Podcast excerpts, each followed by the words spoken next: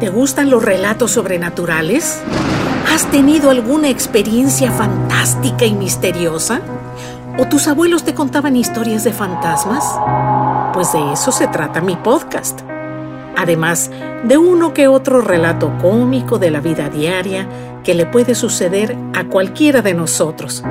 Quédate con nosotros y disfruta de nuestro podcast, Los relatos de la abuelita Ceci. Las tardeadas de las águilas. Antes de irme a trabajar, estaba en mi carro tratando de sintonizar alguna estación de radio. Y casualmente en una de estas estaban tocando una cumbia. Este ritmo me transportó al año de 1967, cuando estaba en la secundaria. Fue una época de fiestas y bailes. En ese entonces, mi prima Tita, mi primo Pablo, vivían con mi mamá y conmigo.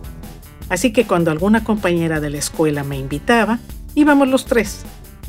La mayoría de las veces las tardeadas eran en el reparto, colonia, llamado Las Águilas. Ahí vivían casi todas mis condiscípulas. Pedíamos permiso a mi mami y después de innumerables recomendaciones nos daba dinero para regresarnos en taxi comenzábamos a prepararnos alrededor de las tres y media de la tarde, ya que la tardeada comenzaba aproximadamente a las 5 de la tarde.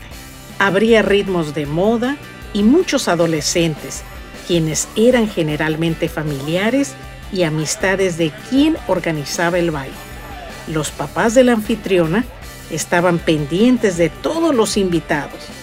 Al llegar se veían las sillas acomodadas alrededor del patio Dentro de la casa, sobre la mesa, había sodas, refrescos y agua de fruta natural.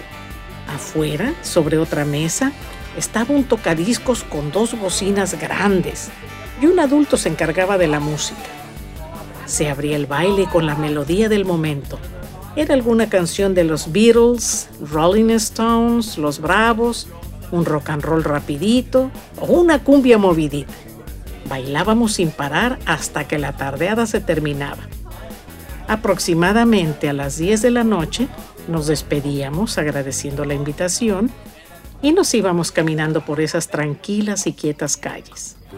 Comentábamos quién había bailado con quién, si fulanita era novia de sutanito y de qué mal bailaba el novio de Lourdes, que si la hermana de Lola le gustó a mi primo Pablo, que si la hija de la señora Paquita llevaba una falda muy corta, que si el muchacho que bailó conmigo me dio un pisotón, en fin, conversaciones triviales propias de adolescentes de aquel tiempo. Al llegar a la avenida más cercana, buscábamos un taxi y nos dirigíamos a la casa, en ocasiones ya con una próxima invitación. Ninguno de los tres pensaba en el futuro Solo vivíamos el momento presente con mucha intensidad. Uy, se terminó esa cumbia y automáticamente regreso a mi presente. Me encantó viajar al pasado, pero tengo que irme al trabajo con un grato recuerdo en mi mente. Hoy será un buen día.